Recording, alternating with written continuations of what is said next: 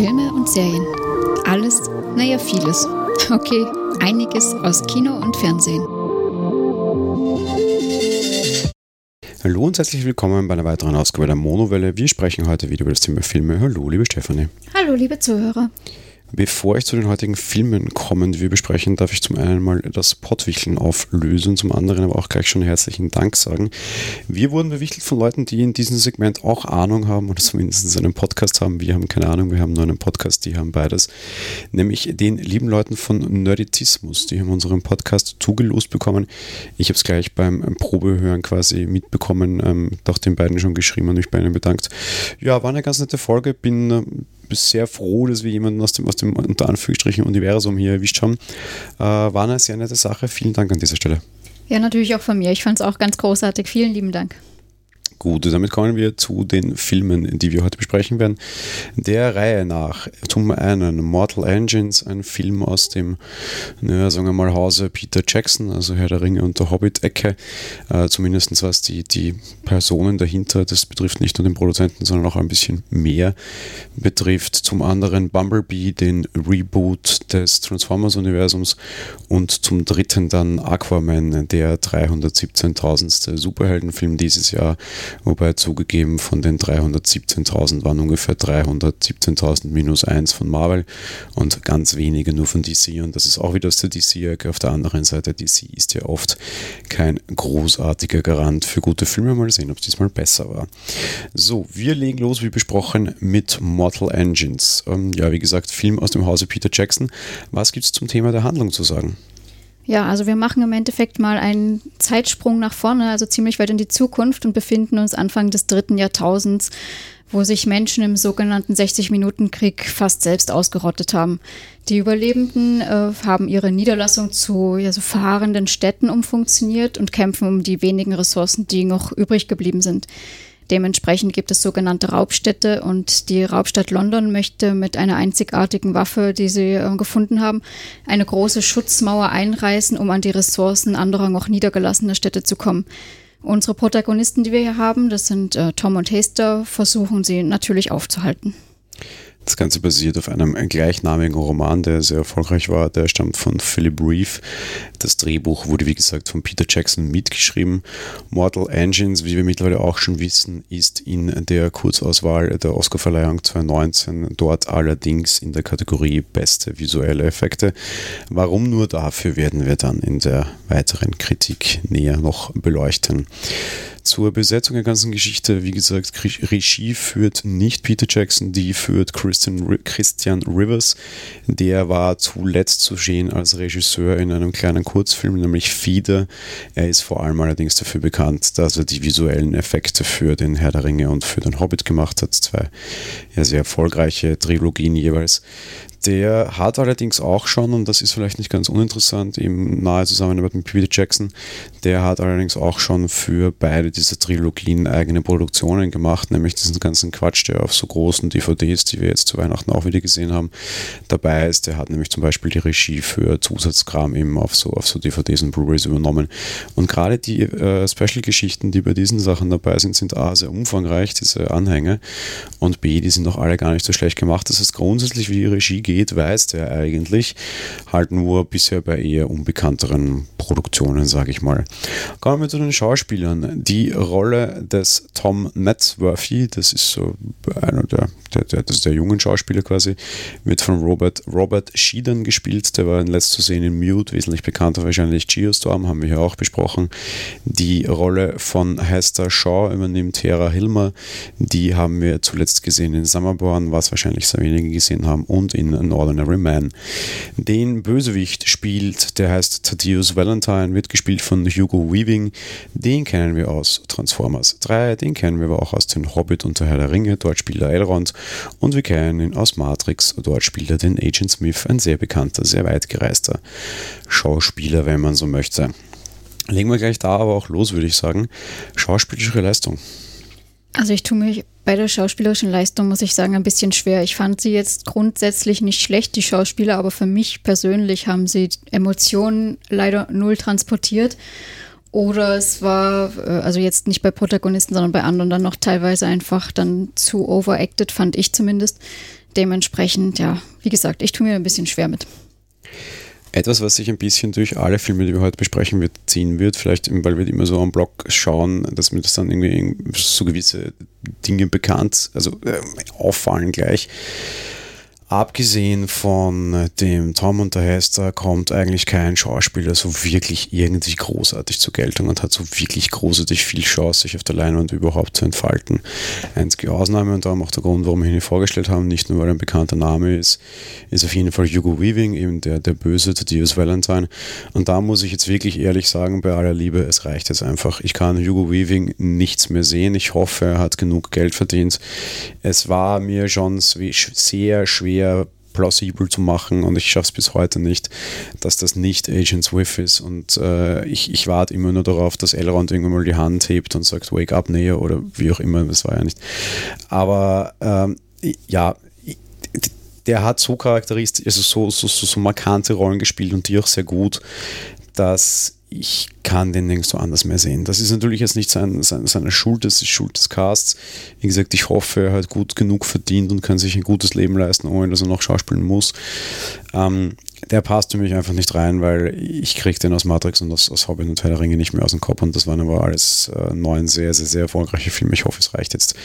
Die beiden jugendlichen Schauspieler zugegeben kennt man eigentlich überhaupt nicht. Die haben ihren Job aber ganz gut gemacht. Ähm, das andere Problem, was du jetzt gerade angesprochen hast, das komme ich dann später noch, das ist generell mein Hauptproblem mit dem Film. Ich kann allerdings sagen, die zwei Jungen machen es gut, Hugo Weaving macht es auch gut im Rahmen dessen, was möglich war, und alle anderen gehen einfach kolossal unter und sind einfach überhaupt nichts zu sehen quasi oder halt einfach komplett unterrepräsentiert. Ja, eben sehe ich halt leider ganz genauso, eben zwar vielleicht gut gemacht, aber halt so die ein oder anderen Probleme, ja gut. Ich meine, auch Filmbreak und, und, und die einfach alles zu diesem Film zeigt uns aber auch schon, dass wir wahrscheinlich jetzt gar nicht so großartig mit irgendwelchen schauspielerischen Dingen rechnen dürfen oder müssen. Wie sieht es denn aus mit der optischen Umsetzung? Optisch wiederum muss ich sagen, fand ich es wirklich 1A. Also es hat mir sehr gut gefallen. Da haben die ja, entsprechenden Verantwortlichen alles umgesetzt, was geht, finde ich zumindest. Na, wie auch schon angesprochen, haben sie auch schon Erfahrung da drin. Also das fand ich wirklich toll gemacht mit den Effekten. Diese Städte, die ja tatsächlich fahrend sind und sich ausklappen und wieder zusammenklappen. Also ja, da kann ich nur sagen, Hut ab. Und auch wenn ich vorher jetzt nicht wusste, dass es großartig für einen Oscar nominiert ist, aber das kann ich verstehen, ja. Ja, es, es, es wäre schon fast eine, eine, eine Schande, wenn ein, ein Film aus, aus, aus, diesen Händen quasi nicht für, für die Oscars nominiert wird. Äh, waren ja alle Herr der Ringe und Hobbits zum Beispiel auch, was sehr klar war. Und natürlich macht Peter Jackson einfach immer Filme, die optisch sehr opulent sind. Wenn man jetzt irgendwie schaut, ich glaube King Kong war auch von ihm damals, dieses, dieser eine Reboot. Da geht es immer schon um Sachen, die irgendwie großartig viel Optik zeigen, jetzt nicht nur um, um, um eine gewisse Zusammenarbeit mit guten Motion Capture Darstellern, die natürlich auch zu gewisse optische Vorzüge mit sich bringen. Aber halt auf der anderen Seite auch einfach wahnsinnig gute und wahnsinnig große Animationen. Und gerade wenn schon jemand, der für die visuellen Effekte verantwortlich war, Regie führt, weißt du halt, was, was irgendwie wessen Geisteskind das Ganze ist. Und ich muss allerdings ehrlich gesagt sagen, ich habe heuer auch schon Besseres gesehen. Es war kreativ, es war interessant, aber es war jetzt irgendwie auch nichts großartig Besonderes.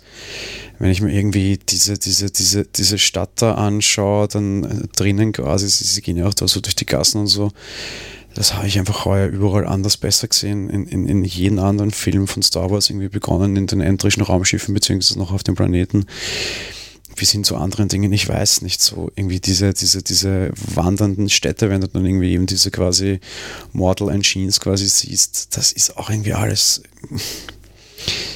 A, weiß ich nicht wofür, weil irgendwie wirkt so wie, ich mach's halt, weil ich es halt kann, aber ich, mir hat jetzt, das trägt nichts bei.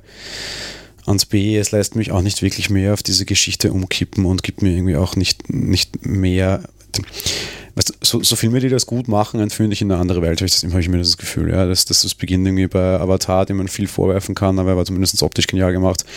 Über, weiß ich was meinetwegen, auch mit Herr der Ringe und einem Hobbit irgendwie, wenn da durch das Audenland gedudelt wird und da irgendwie Musik im Hintergrund und so, dann äh, warte ich auch schon, dass die nächste Tür, zu der ich hingehe, irgendwie rund ist und so ist es halt nicht. Ja. Das, das ist einfach wirklich gut gemacht und das sehe ich hier halt einfach gar nicht. Das ist halt einfach irgendwie so Dystopie-Quatsch, den habe ich schon tausendmal gesehen, der ist auch hier wieder gut, aber der reißt mich halt auch nicht raus und der reißt auch den Film nicht raus. Das ist halt, es ist hübsch, das, das will ich nicht sagen. Aber es erfüllt halt sonst nichts. Da ist halt das ist, da können wir dann auch gleich übergehen mit der Gesamtkritik, da ist halt null Seele drinnen, ja. Und das ist halt einfach alles Murks. Ja? Ich, ich weiß nicht, mir, mir gibt es nichts. Ich, ich kriege da nicht mehr raus. Es schaut halt gut aus. Der Film hätte genauso morgen spielen können und nicht im 3000. Jahrhundert. So diese Grundgeschichte, die der Film an sich hat, nämlich, dass halt die Menschheit irgendwie ein Parasit ist, der einfach nur weiter nach, nach, nach, nach neuen Rohstoffen sucht. Dazu bräuchte ich nicht ins 3000. Jahrhundert gehen und dass sie dort sind und dass du irgendwie ähm, die, diese großen wandernden Städte hast. Ja, wofür? Das ist jetzt auch wurscht naja, im Endeffekt aus der Story heraus halt, weil ja kaum noch jemand überlebt hat und sie sich die wenigen knappen Ressourcen äh, suchen müssen. Also ich verstehe das schon grundsätzlich. Ich verstehe auch dich.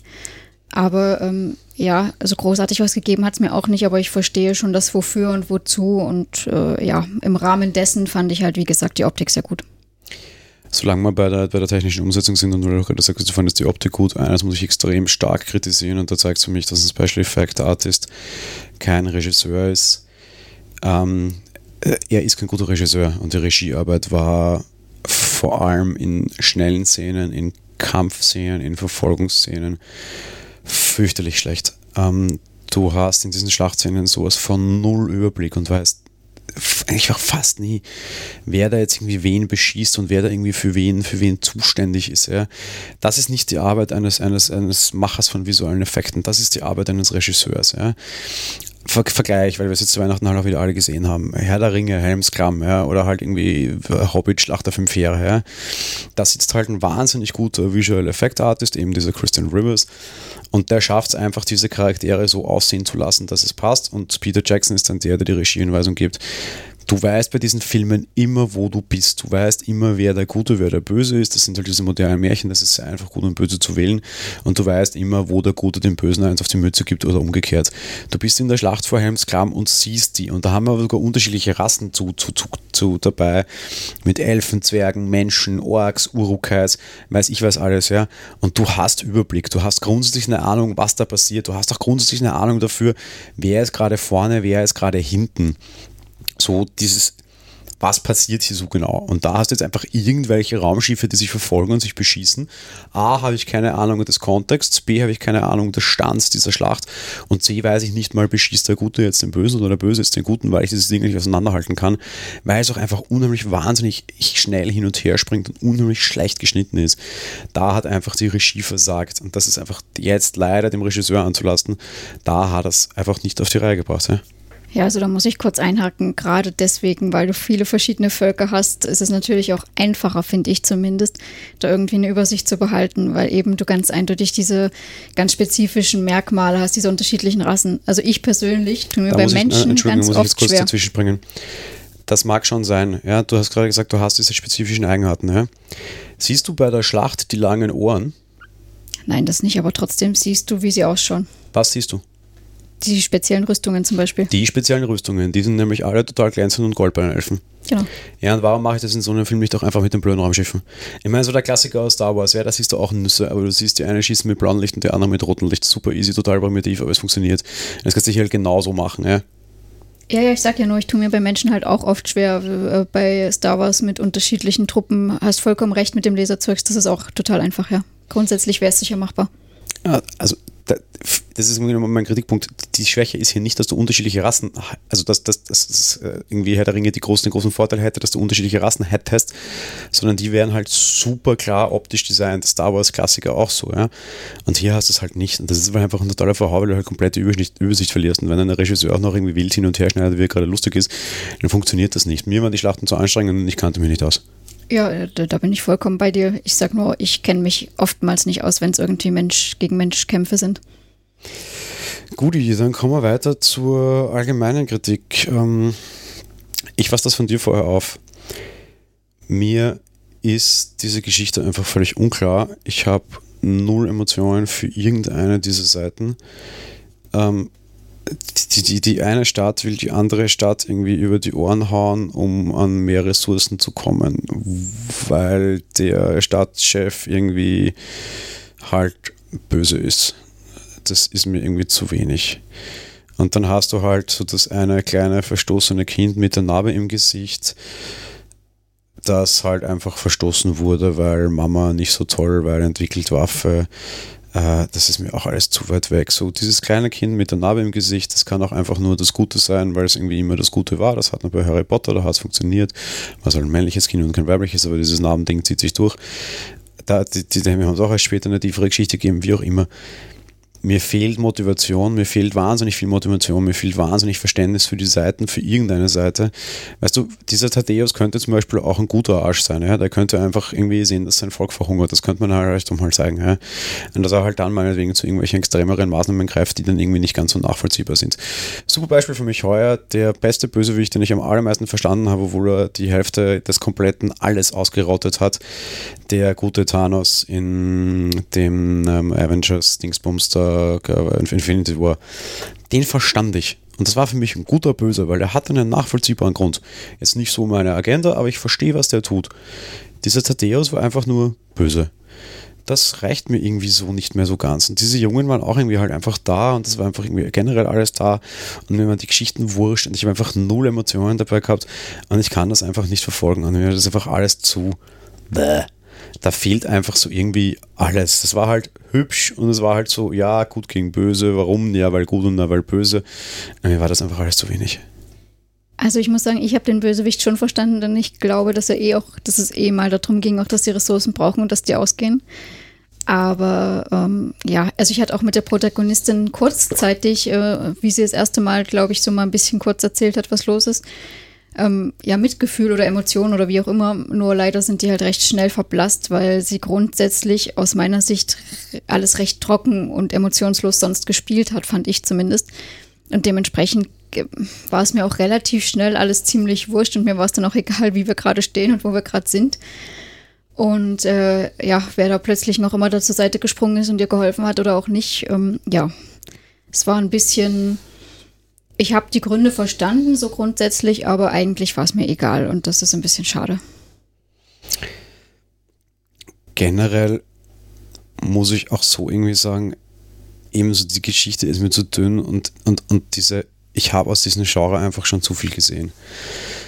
Und in diesem Genre gibt es ja gute da Varianten, sage ich jetzt mal, es gibt halt einfach sehr schlechte. Das, ist für mich immer sehr positiv zum Beispiel, wo du einfach siehst, worum es geht, ja, ist, ist ähm, Hungerspiele, Panem, Tribute von Panem die kriegen es einfach wirklich gut rüber, sehr stark Emotionen zu transportieren und all das ist getragen auf diesen ganzen Emotionszirkus. Ja. Und irgendwie kriegst du selbst als Zuseher Hass gegen diesen Snow, auch wenn der irgendwie alles, was er tut, irgendwie auch schon so einen gewissen Sinn hat. Du kannst ihn sogar verstehen, aber er ist halt trotzdem irgendwie ein Sack. Ja. Und du hast richtigen Zorn gegen den und wenn der dann irgendwie einen auf die Mütze kriegt, dann siehst du als Zuseher fast da und jubelst. Was, was für mich eines meiner stärksten Kinoerlebnisse war, ähm, tausend Jahre her, trotzdem erzähle ich jetzt mal die Geschichte, Der Patriot mit Mel Gibson und Heath Ledger, wo im Endeffekt dann der Patriot, also Mel Gibson, gegen einen bösen General vorgeht und am Ende äh, halt dann auch schafft, ihn zur Strecke zu bringen. Und du siehst dann mit Gott sei Dank ausgeblendeter Kamera, wie er ihn äh, sehr brutal ermordet und dann sogar noch tatsächlich äh, mehr oder minder die Leiche schändet, indem er ihn skalpiert. Und im Kino sind Leute aufgesprungen und haben applaudiert während dieser Szene, was natürlich einerseits A, unheimlich für die Barbarei spricht, die Menschen in sich tragen, daran war das schon mal sehr spannend, B, mir ging es aber genauso. Weil dieser Regisseur hat einfach geschafft, über diese über zwei Stunden irgendwie also diesen Arsch aufzubauen, wo du die ganze Zeit so froh warst, dass der endlich auf die Mütze kriegt und einfach jeder sich nur dachte, ja, wie der tot war. Es geht um Emotionen, verdammt nochmal. Ich habe das auch in dem, in dem Jahresrückblick der Kulturpessimisten, wo ich kurz äh, mich zu Wort gemeldet habe, gesagt, ich will Emotionen im Kino sehen. Und ich sehe die nicht. Und ich sehe die bei Mortal Engines überhaupt nicht. Das ist genau das. Das sind nicht Mortal Engines, das sind Immortal Engines, ja, das ist alles unsterblicher Maschinendreck, der mich nicht interessiert, ja. Bitte, ich würde gern sterbliche Menschen sehen, ja. Irgendwie, meinetwegen macht es Immortal Machines und Mortal uh, Humans, ja.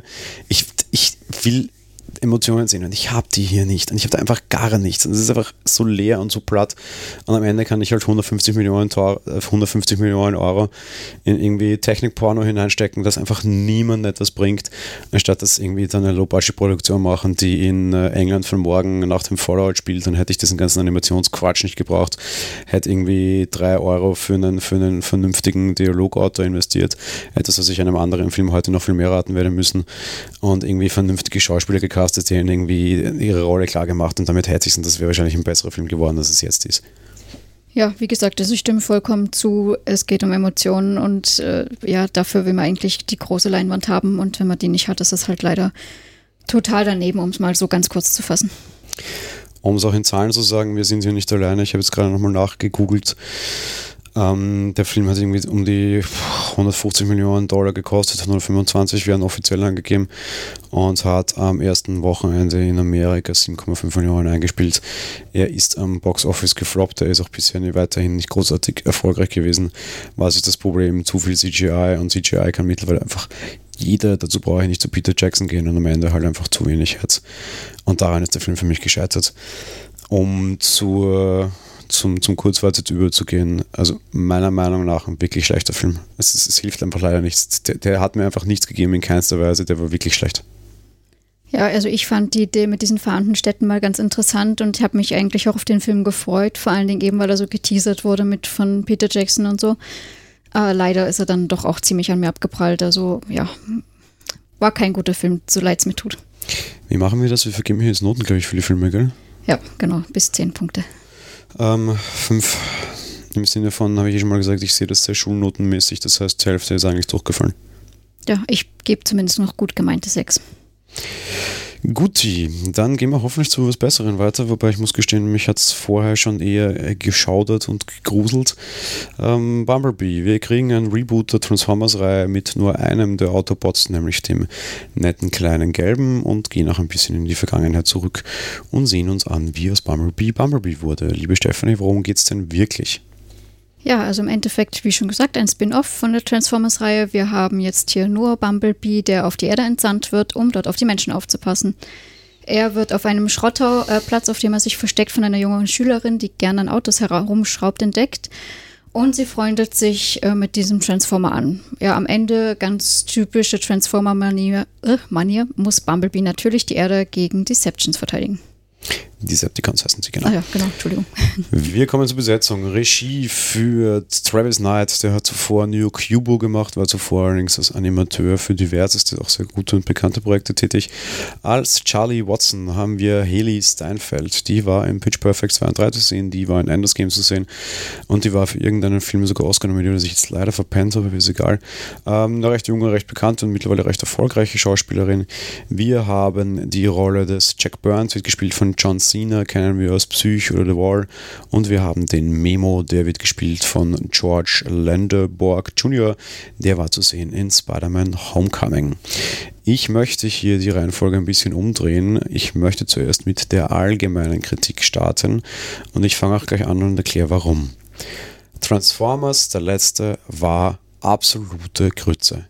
Das war genauso wie Mortal Engines einfach auf der Höhe des CGI und sonst nichts mehr. Viel Bum Bum Bang Bang und schön laut und überhaupt keinerlei Herz. Da konnte dann selbst irgendwie, wie heißt der gute Mann, ach Gott, Hannibal Lecter, der auch in in Westworld zu sehen war wieder ähm, äh, Anthony Hopkins. Hopkins mhm. Da konnte dann auch ein Anthony Hopkins als der Erzähler irgendwie zwischen so Transformers herumgeschubst werden und stoisch eine Geschichte erzählen. Das war einfach nur absolut lächerlicher Scheiß. Zusätzlich sind die Transformers generell verdammt stark in die Jahre gekommen. Ich will diesen sexistischen Dreck nicht mehr sehen, weil Transformers hat auf jeden Fall ein ganz klares Sexismusproblem. Am Ende ist es all so große Maschinen, kurze Röcke und irgendwie ist es äh, Fast and the Furious, das so nicht funktioniert und sich mittlerweile auch schon irgendwie überholt hat mit Alien, Roboter, sonst was, Dingsbums-Setting. Es war zu viel. Und man hat es verstanden. Man hat zwei sehr intelligente Schritte gemacht. Erstens, man hat dem Ganzen einfach mal die Kohle gekürzt und irgendwie muss man unter 100 Millionen Dollar auskommen, was für so einen Transformer schon relativ wenig ist. Man nimmt nicht einen Michael Bay, der Bum Bum Bang Bang und schön laut kann, sondern irgendeinen anderen Regisseur. Und man nimmt in die Hauptrolle eine Frau. Eine ganz tolle Entscheidung. Noch dazu eine Frau, die relativ was kann, nämlich an Autos rumschrauben, ziemlich praktisch, wenn man was macht, die noch dazu jetzt die ist hübsch, aber die ist keine Sexbombe. Ja, soll sie auch nicht, passt auch. Und was ich einfach zum Niederknien fand, und damit hatte ich den Film komplett in mein Herz geschlossen, natürlich muss die Szene sein, wo der Haupt, die Hauptfigur mit dem Love Interest in dem Auto irgendwo in den Sonnenuntergang auf eine Klippe reitet. Und natürlich muss sich das Love Interest nachher ausziehen. Und natürlich hat das einen Waschbrettbauch, weil es ein Mann diesmal ist. Und der Frau ist das komplett wurscht und die sitzt cool, kühl daneben, es ist ihr egal. Weg ist die Zeit, wo du irgendwie jetzt äh, Megan Fox da irgendwie halbnackt herumhüpfst und auf irgendein Auto haben musst. Super Entscheidung, super gemacht. Ich sage immer, ich bin gespannt, wie diese Filme weitermachen, wenn irgendwie größer, schneller, weiter, besser, lauter, mehr Bum, Bum, Bang, Bang und schön laut nicht mehr funktioniert. Und es gibt einfach immer nur eine klare Antwort. Einfach wieder mal zwei oder drei Schritte zurückgehen und das tun sie hier.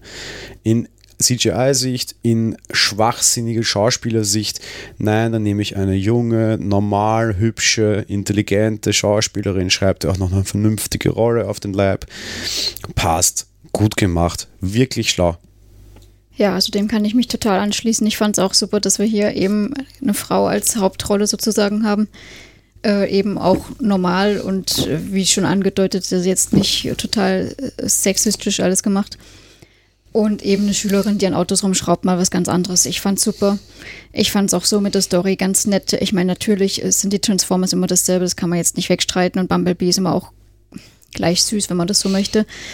Ist halt ein süßer Transformer, wenn man so will. Aber ich fand's, das fand ich wirklich mit Herz und schön gemacht. Was mir auch sehr gut gefällt, es geht natürlich zurück in die Vergangenheit. Also das hat alles irgendwie so eine ganze Zeit diesen leichten 80er-Charme. Es ist so wieder diese bisschen Retro-Geschichte, das ist sehr hübsch, den besten Marketing-Gag mehr oder minder. Oder die beste Produktplatzierung ever für VW seit vielen, vielen, vielen Jahren, weil Bumblebee ist nämlich ein alter kleiner Käfer. Du hast dann auch so süß gesagt, es erinnert dich an Herbie. Ähm, das, das passt alles ganz gut und das ist einfach schön gemacht und es hat auch einfach so einen schönen, es hat so ein bisschen so einen Wohlfühlfaktor. Es ist irgendwie ganz nett und angenehm. Ob das jetzt kommt, weil ich irgendwie ein Kind der 80er bin, wobei sind beide sehr später 80er geboren, weiß ich nicht. Aber es ist einfach nett. Was sie auch schaffen, sie, sie erzählen diese, diese Vorgeschichte von Bumblebee natürlich ganz gut. Im Endeffekt ist es halt irgendwie Origin Bumble, Bumblebee Story, wenn du so willst. Sie erzählen auch, warum der irgendwie nicht quatschen kann, sondern durchs Radio kommunizieren muss quasi. Ja. Und noch cooler ist natürlich, dass das quasi diese Charlie mehr oder minder selber baut und da selber irgendwie draufkommt. Zwar geholfen von einem Freund, aber das ist auch okay, weil hey, irgendwie, das war jetzt nicht, du bist ein blödes Mädchen und brauchst Hilfe, sondern wir sind halt Freunde und basteln zusammen und das ist auch irgendwie dann noch nett und so. Und du kriegst halt einfach total viel erklärt. Du kriegst auch erklärt, warum das Ding Bumblebee heißt, weil das ist ja nicht sein echter Name. Und da ist auch einfach unheimlich viel Fanservice drinnen, weil den, den, den, kannst du nicht finden, wenn du die anderen Transformers kennst. Du kannst mit dem Film auch genauso einsteigen, weil es dir wurscht ist. Das Schöne ist aber, dass es nicht einfach nur schwachsinniges Fanservice ist, wo du jedes Mal die Augen ausstechen willst. Ich erinnere mich da an Solo. Uh, in Solo war so viel blöde Erklärungen drinnen. Ja, ich erinnere nur, warum der Solo heißt. Für alle, die es nicht wissen, schaut euch den Film an. Ähm, war bei Bumblebee einfach auch alles viel netter und mit viel mehr Herz gemacht und fand ich auch alles wirklich gut. Ja, auf jeden Fall. Also dafür braucht man wirklich kein Fan sein, allein schon deswegen, weil es eben die Vorgeschichte ist und man damit gut einsteigen kann. Zum anderen auch, weil ich, also ich gerade wer auch Fan ist natürlich, ich glaube, Bumblebee ist so einer der ja, charmantesten. Was halt so jetzt dann auch, auch die, die, die, allgemeine Kritik noch betrifft, äh, Story ist halt kürzer. Ist, ich habe das halt einfach schon tausendmal gesehen und da hätte man sich halt auch irgendwie was einfallen lassen können. Ja, ja, natürlich. Man kann nichts Neues machen, das Rad nicht neu erfinden bei Transformers, klar. Ähm, ja, das muss ich gestehen, habe ich so ein bisschen beiseite gelassen.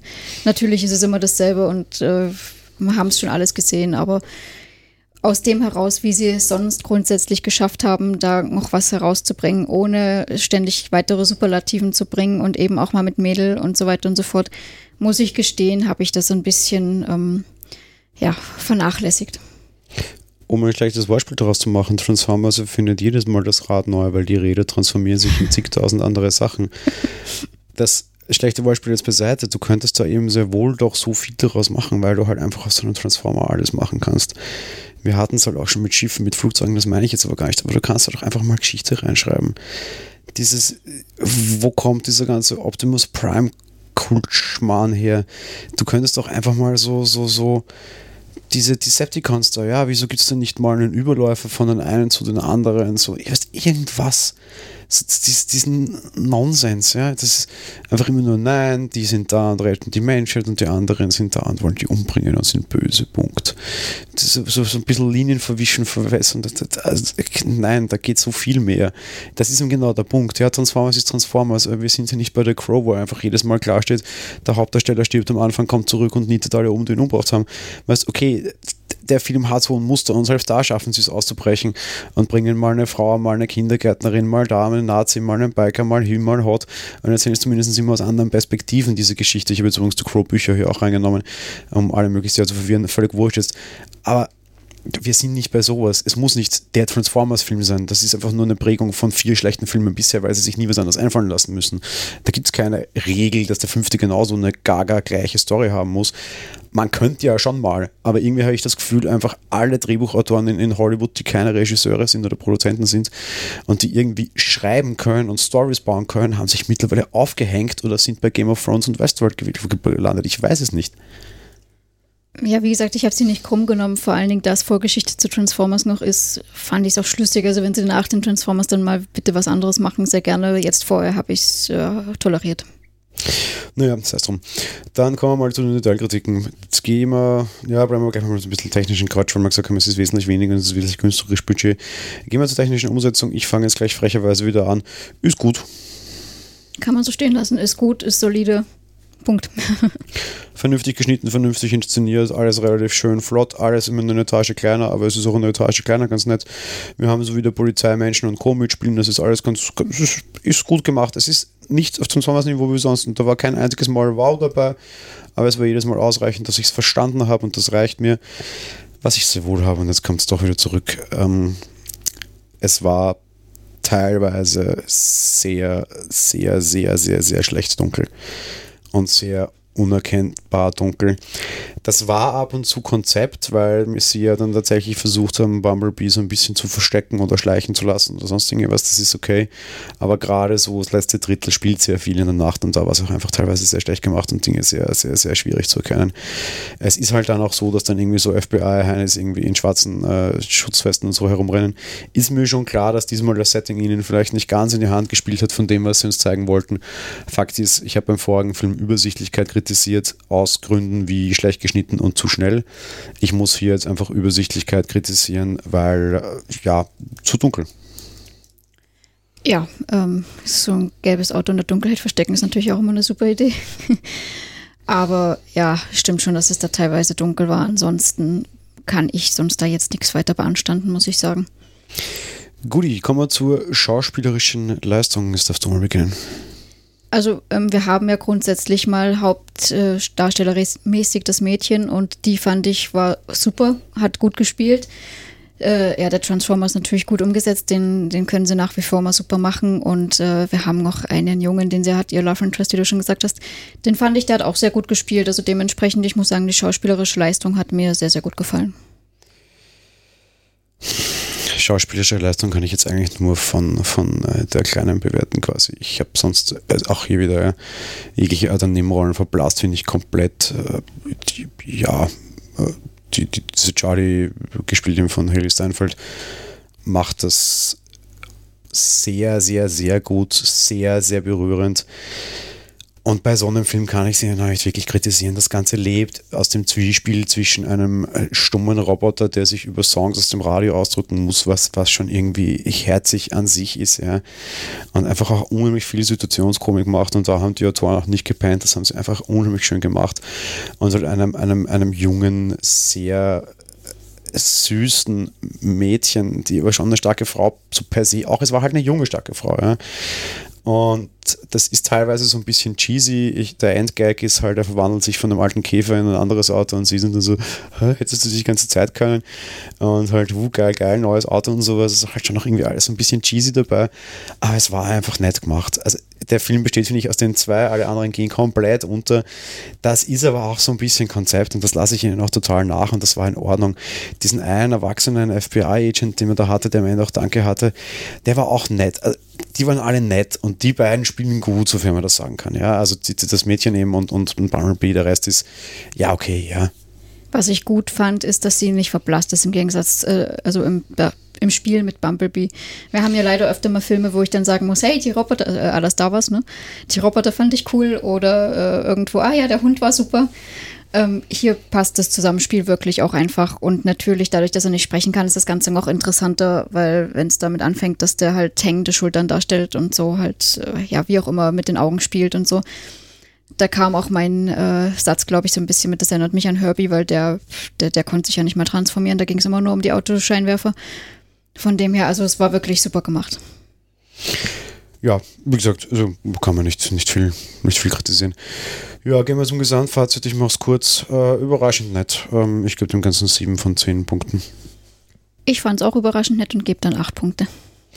Stefan, na gut, dann können wir zum äh, mehr oder minder dem äh, größt erwarteten Film dieser Geschichte übergehen. An dem Film, der mich am meisten im Vorfeld schon skeptisch gemacht hat. Du wolltest ihn unbedingt im Kino sehen. Ich habe mich sehr vehement dagegen äh, gewehrt. Und hatte keine Chance. Und hatte keine Chance und wir haben ihn im Kino gesehen. Gut, sonst können wir heute nicht drüber reden. Ähm, ich habe mich sehr vehement gemerkt, weil ich der Meinung war, er wird dann äh, sehr schlecht werden. Äh, Ob es denn so war oder nicht, reden wir gleich noch. Von was reden wir jetzt überhaupt? Wir sprechen von Aquaman. Liebe Stephanie, worum geht es denn dabei? Ja, wir sehen im Endeffekt hier die Ursprungsgeschichte von Aquaman, Aquaman und wie er zum König von Atlantis wurde. Ähm, ja, dafür musste er in diesem Film seinen Halbbruder vom Thron stürzen. Er muss den heiligen Dreizack in seinen Besitz bringen. Ja, und als ob das alles nicht genug wäre, müssen natürlich auch die Völker des Ozeans vereinen, um nämlich einen Krieg zu verhindern. Dementsprechend haben auch die Menschen da eine erhebliche Rolle in dem Spiel. Äh, gleichzeitig wir noch Urzeitmonster und die Liebe, ja, ganz viel gemischt in einem Action-Heldenfilm. Ja, kommen wir zur großen Besetzung. Regie führt James Wan, den haben wir zuletzt gesehen als Regisseur in Fast and the Furious 7, ebenso in The Conjuring und übrigens ist er Macher und Ideengeber hinter The Saw. Als Aquaman haben wir wieder Jason Momoa, der spielte bei Game of Thrones mit, der spielte bei Conan mit und der spielte, und dort habe ich ihn kennen und lieben gelernt und spielt auch so lange mit, bei Stargate Atlantis mit, einer Serie. Wir haben die gute Mera, die Tochter eines Königs unter dem Wasser. Die wird gespielt von Amber Heard, die kennen wir zum Beispiel aus Danish Girl oder von Magic Mike XXL. Die ehemalige Frau von Johnny Depp ist das übrigens, hatten wir indirekt hier schon in diesem Podcast auch behandelt. Wir haben Nudis Vulko, der wird gespielt von Willem Dafoe. Den hatten wir in Mord in Orem Express und wir hatten ihn als den Green Goblin in Spider-Man und er ist der Lieferant eines guten Gags in ähm, How I Met Your Mother mit dem Willem Dafoe. Willem Dafoe. Ja, der wird heute wiederkommen, darum habe ich es gleich mal erklärt. Wenn man Gags erklären sind sie nicht mehr gut, aber ich werde es trotzdem nicht unterdrücken können. Wir haben Orm, der ist König unter dem Wasser, der ist Patrick, wird gespielt von Patrick Wilson. Haben wir zuletzt gesehen in Insidious, Conjuring, aber auch schon in Batman wie Superman und in der Serie Fargo. Wir haben hier schon eine leichte Horror-Durchgeschichte, nämlich wir sehen Conjuring, Conjuring. Das bleibt immer ein bisschen zu Sabe. Wir haben König Neros, wird gespielt von Dolph Lundgren, den kennen wir aus Creed 2, aus Sharknado.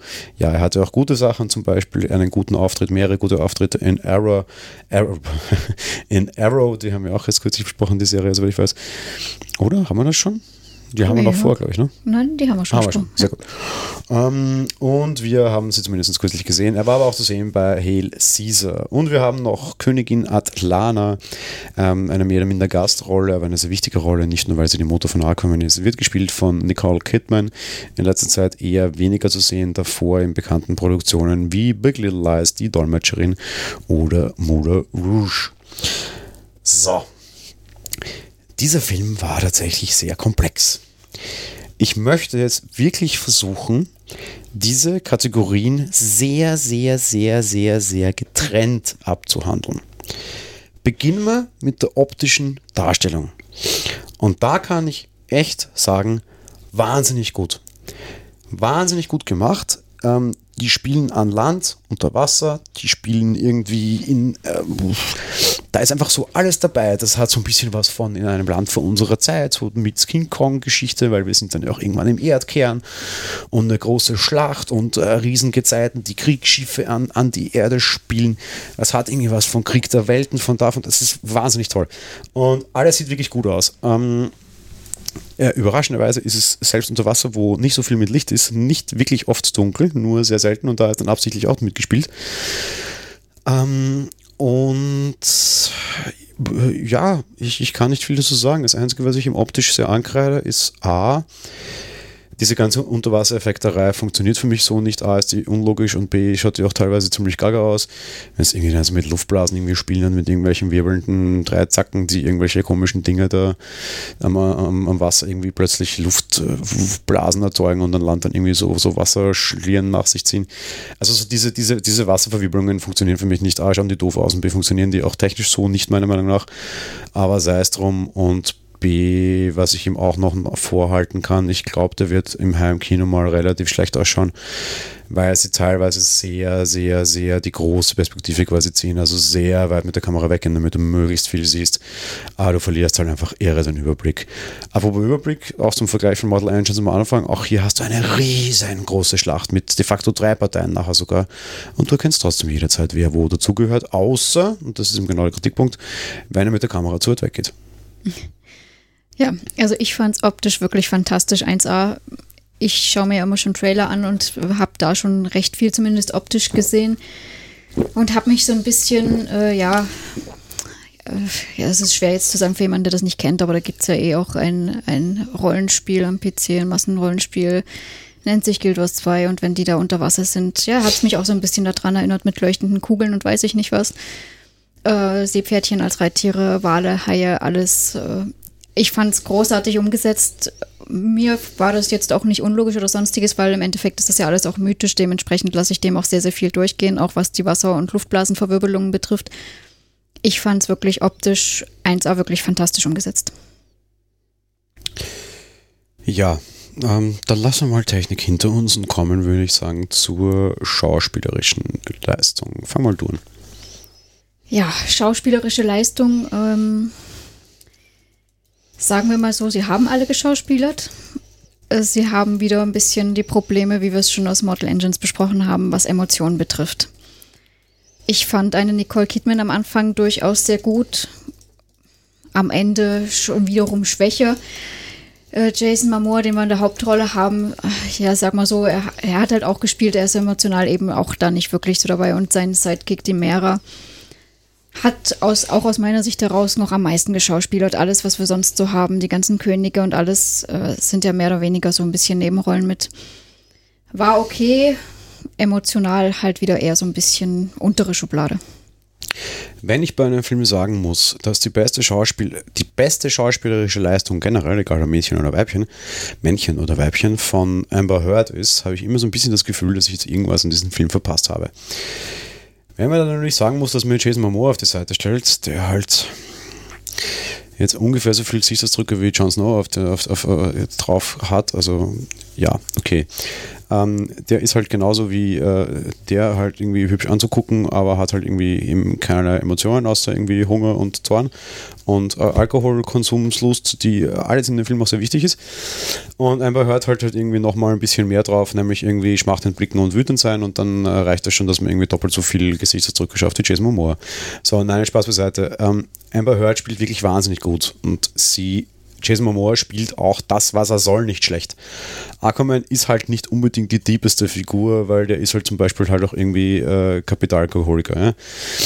Das ist halt so und das funktioniert für mich überraschend gut. Und die beiden funktionieren zusammen vor allem auch überraschend gut. Und das ist sehr gut gelungen. Was ich wirklich gut finde, ist, dass Mera an sich als dass Mera an sich einfach nicht untergeht quasi, ja, was natürlich jetzt bei einem Film unter Wasser schon mal wieder ein blöder Vergleich ist und irgendwie könnte ich jetzt sagen, naja, sei es wie es sei, ja, die, die beiden funktionieren zusammen, ohne dass einer allzu schlecht aussteigt oder wirklich blöd aussieht dabei quasi. Ich kann den Film natürlich jetzt, naja, das mache ich nachher. Ähm, also die beiden funktionieren und das ist alles in Ordnung. Alles andere geht halt einfach komplett unter. Punkt. Aber die beiden finde ich jetzt sind, sind nicht so schlecht. Ja? Ich kann es jetzt nicht vergleichen mit irgendeinem Film, wo Schauspielerei auch nur irgendeine Wichtigkeit hat, weil Fakt ist, das hat es in dem Film halt nicht. Ja? Es ist kein Charakterstück, das wird es auch nie werden. Wer das hier erwartet hat, der hat bei Aquaman an irgendwas anderes gedacht. Ja? der sollte halt auch nur 10 Sekunden Trailer sehen und weiß halt schon, worum es geht, nämlich nicht um gute Schauspieler. Das ist okay. Die beiden funktionieren, Rest ist halt leider sehr schade und sehr nebenher. Ich hätte mir sehr viel mehr Willem Dafoe gewünscht, ich hätte mir sehr viel mehr Dolph Lundgren gewünscht. Das sind einfach starke Schauspieler, Nicole Kidman natürlich auch, lange ist es her, aber trotz allem, aber irgendwie das tut halt so nicht mehr. Also war halt einfach kein Platz dafür, ist in Ordnung. Ja? Grundsätzlich Schauspieler, ich kann nicht viel kritisieren. Ich muss da auf jeden Fall echt zustimmen. Also das Zusammenspiel der beiden, also Mera und eben Aquaman, fand ich auch sehr charmant. Äh, ja, man könnte sagen, wie ein altes Liebespaar, so ein bisschen immer rumgeneckt und ein bisschen streitsüchtig. Hat alles an allem gut geklappt. Und ja, dadurch, dass wir hier einen Superheldenfilm haben, habe ich da auch jetzt nicht so große Ansprüche an den Rest. Gut, dann kommen wir zur allgemeinen Kritik. Darf ich mich einmal, darf ich einmal platzen? Natürlich, platze bitte. Also erstens, ich würde es bevorzugen, wenn Hollywood äh, auch nur irgendwie mehr als 5 Euro in Dialogautoren investieren würde. Die Dialoge in diesem Film sind so ziemlich das Schlechteste, was ich jemals gesehen habe das sind nicht viel mehr als irgendwie schwachsinnige One-Liner und Kalendersprüche aneinander getackert und einfach wild quer über jeden blöden Charakter hinweggeworfen, unabhängig davon, ob es irgendeinen Sinn macht oder nicht. Wenn, ich glaube, in diesem Film kommt kein einziges Wort vor, das mehr als drei Silben hat und kein einziger Satz, der mehr als fünf Wörter hat. Bam, zack und Euler mal rausgerechnet. So, so ungefähr dieses Niveau ist es. Ja. Es ist wirklich ganz üble Grütze. Diese Dialoge sind wirklich das aller, aller, allerletzte. Stichwort Sprache. Wenn ich noch zwei, dreimal in diesem Film das Wort Ocean Master gehört hätte, wäre ich in einer Mischung aus Lach- und Kotzkrampf von meinem Kinosessel gefallen. In diesem Film wurde alles eingedeutscht, mit zwei Ausnahmen. Aquaman, was ich verstehe, Superman deutscht man auch nicht ein und dem Titel, den der König unter dem Wasser trägt, nämlich Ocean Master. Erstens, das klingt derartig gaga. Zweitens, warum zum Henker lasse ich das nochmal extra auf Englisch? Es ist doch so blöd. Hätten es den irgendwie den Herrn des Ozeans genannt, wäre es zwar ein bisschen cheesy, aber nicht so bescheuert wie Ocean Master. Das ist ganz üble Grütze. Das Allerbeste, wer mir jetzt nicht glaubt, ja, das steht sogar so in der Wikipedia drinnen. Da gibt es nämlich die Rolle des Orm, Schrägstrich, später dann Ocean Master. Die wird gespielt von Patrick Wilson. Ich glaube, ich kriege Ausschlag. Wirklich. Ich meine, wer, wer schreibt solchen Schmarrn? Und wer übersetzt dann solchen Schmarrn? Sie wollten dir den Gefallen tun und ein Wort mit vier Silben reinbringen, vielleicht. Ja, gratuliere, so hätte es nicht sein müssen. Aber ich muss mich leider anschließen. Also dialogmäßig war der halt echt platt und ja, also wenn man nicht gerade sehr viel mehr auf andere Dinge achtet, ähm, dann kann einem das schon echt aufstoßen, sagen wir es mal so. Da muss man schon ein bisschen abgefroren sein, um das außer Acht zu lassen, weil leider, da stimmt leider eben, dass die Dialoge wirklich schlecht waren. Guti, gehen wir weiter. Eine gewisse Unglücklichkeit. Du hast gerade gesagt, man muss sich nicht auf andere Dinge konzentrieren. Zugegeben, das ist in diesem Film auch sehr schwer, weil das Problem ist, dieser Film will viel. Und eigentlich kann man nicht sagen, der Film, der Film will viel, sondern der Film will alles. Und zwar alles gleichzeitig. Wir haben eine U-Boot-Jagd, wir haben eine, Land an, an, eine Jagd an Land, wo irgendwie Schiffe gegen die Meere gespült werden. Wir haben verschiedenste Reiche unter dem Wasser, inklusive den Ausflug in den Erdkern. Wir haben den Chef, den Chef, den Chef, die Bösen, die Bösen, die Bösen. Und wir haben so verdammt viele Anleihen an andere Filme, weil man es irgendwie dann doch nicht schafft, eine eigene Bildsprache zu finden. Zum Beispiel, dieser Ocean Master hat eine eigene Wache, die hat dann rote Rüstungen und auch rote Schwerter. Ja, ja, ja, Praetorian Guards, ich höre dir trapsen. Was, optisch so viele Anleihen an irgendwelche anderen Dinge, das, das, das ist auch nicht mehr schön diese, diese, diese, diese bösen, ähm, da gab es so, so, ein böses Mehrvolk, das sich zurückentwickelt hat. Das ist einfach ganz klare Anleihe an HR Giga Alien.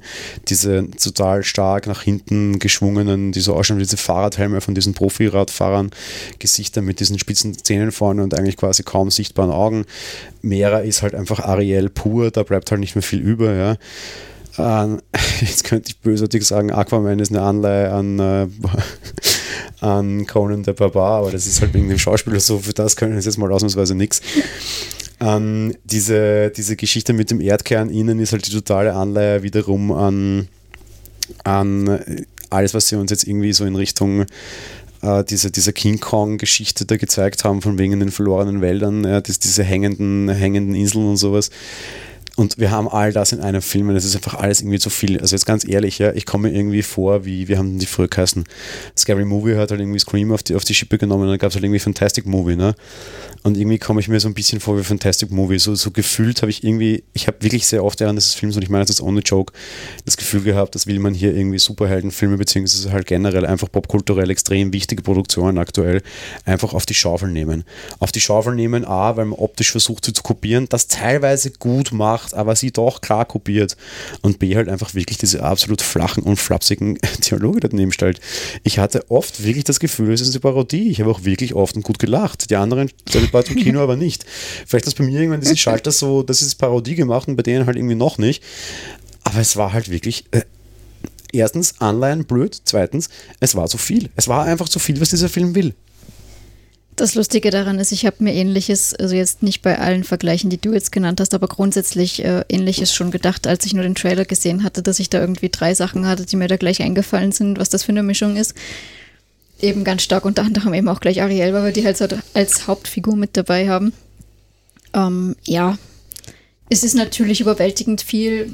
Ich hätte es jetzt nicht unbedingt als Kritik gesehen, aber da bin ich auch, glaube ich, eher ein bisschen hart im Nehmen.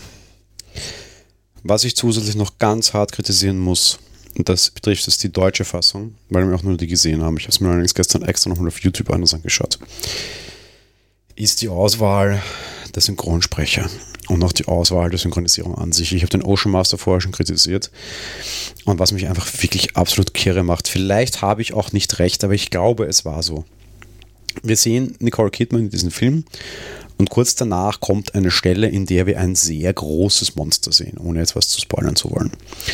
Und wir haben im Hobbit schon gesehen, dass große Monster cool synchronisieren lassen sich ziemlich gut auszahlt wenn wir so eine große Eidechse haben, nennen wir es mal Drache und der die Stimme von Benedict Cumberbatch verpassen, dann kann das schon ziemlich gut gehen. Der kann recht gut sprechen, der hat sich da auch für die Sprechrolle entsprechend vorbereitet und auch die deutsche Synchronstimme kann das ganz gut und Cumberbatch, aka seine Synchro, also seine, seine Synchro in, in, in Deutsch für Smog war einfach sensationell. Jetzt haben wir hier ein großes Monster und ich habe gerade vorher gesagt, wir sehen vorher Nicole Kidman.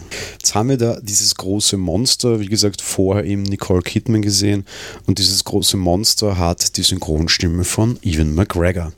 Okay, Ewan McGregor, großer Star Wars, Jedi, Dingsbums, coole Stimme. Irgendwie ist nicht so super männlich, sondern relativ viele hohe Anteile drin, aber sei es drum. Und auf der anderen Seite, Moment mal, man könnte auch sagen, er hat eine gute Singstimme. Wäre doch eine geile Idee. Ein Singfilm kurz davor Nicole Kidman, gleich danach Ian McGregor. Oh, Moment, warte mal. War ja ein sehr, sehr, sehr erfolgreicher Film in den frühen 2000ern. Moulin Rouge, ha, super tolle Idee. Die beiden casten wir direkt hintereinander. Zur Erklärung oder Auflösung, ich glaube, wie gesagt, es war Ian McGregor, vielleicht ich mich auch. Auf Englisch kann man dieses Problem nie hineinlaufen, weil da wird dieses riesengroße, übermächtige Viech von einer Frau synchronisiert. Super Idee. Die beiden hintereinander zu werfen in einem Film so jetzt war eine super blöde Idee. Liebe Gratulation ans deutsche Synchronisationsstudio. In dem Fall wirklich schlechte Arbeit gemacht. Ich hoffe, es war nicht der Schule Berlin. Ich mag euch sonst ganz gerne. Wenn ja, sorry, diesmal wirklich komplett daneben gegriffen. Total bescheuerte Ideen dabei, auch was die Auswahl der Sprecher betrifft und nicht nur die Übersetzungen. Ich muss gestehen, ich habe dabei überhaupt nicht daran gedacht. Ich meine, natürlich bei Nicole Kidman denkt man zwangsläufig recht schnell an Moulin Rouge. Aber ich hätte jetzt auf die Synchronstimme des Monsters nicht wirklich geachtet. Mag mein spezielles Problem sein. Na, ich war eher genervt, dass da schon wieder ein Monster reden muss, aber ist egal. Gut, letzter Punkt, den ich sehr häufig gelesen habe und dem ich mich ausnahmsweise nicht anschließen mag. Amber Heard ist dem normalen Vulgo nach eine sehr hübsche Frau, die in ihren Kampfanzug eindeutig Ausschnitt trägt und man auch ihre Brüste und alles andere sehr gut dadurch abzeichnen sieht. Und das ist alles absolut sexistischer Mist und das war eine sehr häufige Kritik, die ich gelesen habe. Und dem kann ich mich nicht anschließen, beziehungsweise doch, das stimmt alles. Aber auf der anderen Seite, jetzt muss man aber auch mal wieder alle 5 Grad, also irgendwie 5 Grad sein lassen, beziehungsweise halt mal auch auf die Gegenseite schauen. Also, naja, Jason Momoa ist natürlich ein absolut hässlicher Hämpfling und den hat man nur besetzt, weil er wirklich, wirklich richtig gut schauspielen kann. Uh, wait, no. Ja, Jason Momoa ist eine Riesenfigur. Der ist ein wirklich gut trainierter, wirklich hübscher Mann. Achtung, wer jetzt hinter dem Busch herspringen will und sagen mag, ja, das ist aber nicht mein Geschmack, mag schon sein. Amber Heard ist auch nicht jeder Geschmack, weil nicht jeder Fan von Hungerhaken ist. Fakt ist, wir sehen in dem Film mehr nackte Haut von Momoa als von Amber Heard. Damit nennen wir es mal einfach Gleichberechtigung und ist okay. Dass hier sehr wohl objektiviert wird oder halt Menschen als Objekte dargestellt und verkauft werden, ist okay, ist bei Superheldenfilmen auch so und ist vor allem beim männlichen und beim weiblichen Hauptdarsteller gleichzeitig. Noch dazu, die weibliche Hauptdarstellerin hat relativ was in der Birne, kann auch zaubern. Momoa ist nur blöd, kann nur saufen und nur draufhauen. Von daher, die kommt da noch relativ gut weg und das trotz Ausschnitt. Alles okay. Man kann es dann auch übertreiben, was diesen ganzen Sexismusquatsch betrifft. Ja, es ist sexistisch gegen sie, ja, es ist sexistisch gegen ihn, damit ist es vielleicht sexistisch, aber nicht unfair unfair, weil das nennt sich dann meiner Meinung nach auch Gleichberechtigung, ist okay. Und ich muss jetzt als Frau mal gestehen, also so mega großen Ausschnitt habe ich da jetzt nirgendwo gesehen. Also es sei denn, ich war blind, weiß ich jetzt nicht. Und andererseits wegen Sachen, die sich abzeichnen von Brüsten und so. Ja, okay, es sind alles Unterwassermenschen dort. Die haben natürlich keine weiten flatternden Sachen, weil die sind halt beim Schwimmen doof. Die haben alle, egal ob Männlein oder Weiblein, alle enge, hautanliegende Sachen es ist völlig normal und passend einfach und stimmig. Und über Land hat sie keinen Ausschnitt und nichts eng anliegend, das muss man nämlich auch sagen. Ja, doch, da trägt sie schon auch durchaus eng anliegend, aber eben, ich sag ja, sie hat aus meiner Sicht keinen übermäßigen Ausschnitt irgendwie.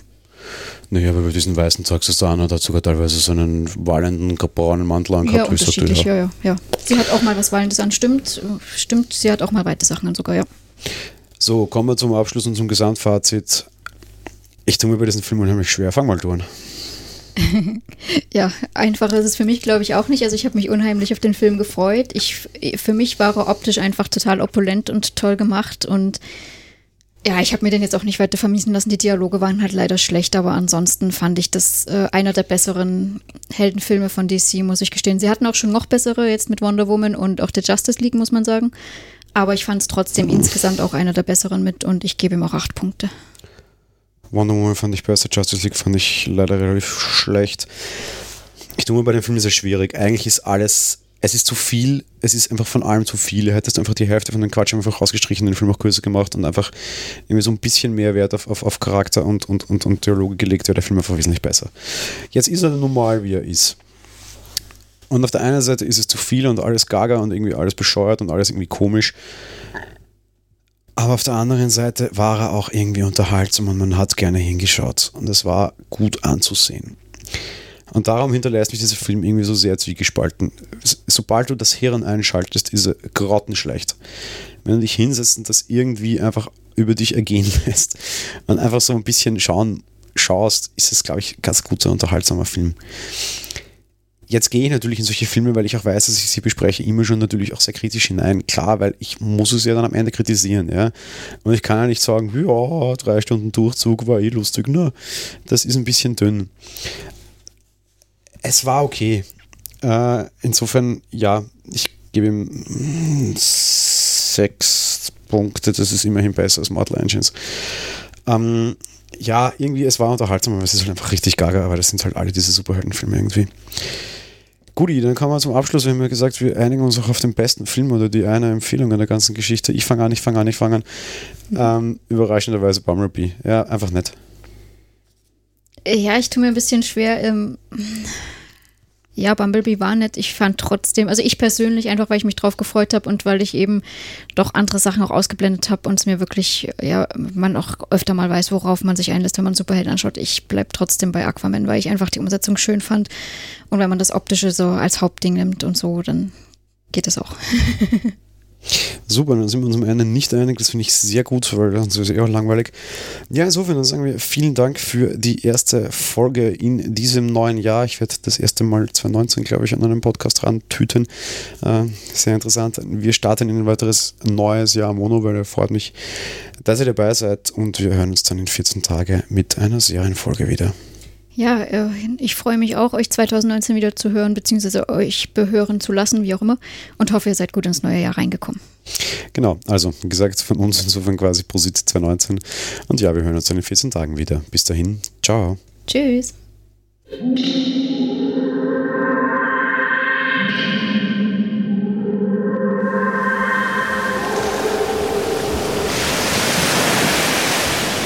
Monowelle ist ein kostenloser und privater Podcast von Jan Gruber. Mehr Informationen dazu findet ihr unter www.monowelle.at. Abonniert den Podcast mit iTunes oder dem Podcatcher eurer Wahl. Wir freuen uns über Kommentare auf der Webseite, Audiokommentare, Empfehlungen oder gar Bewertungen bei iTunes.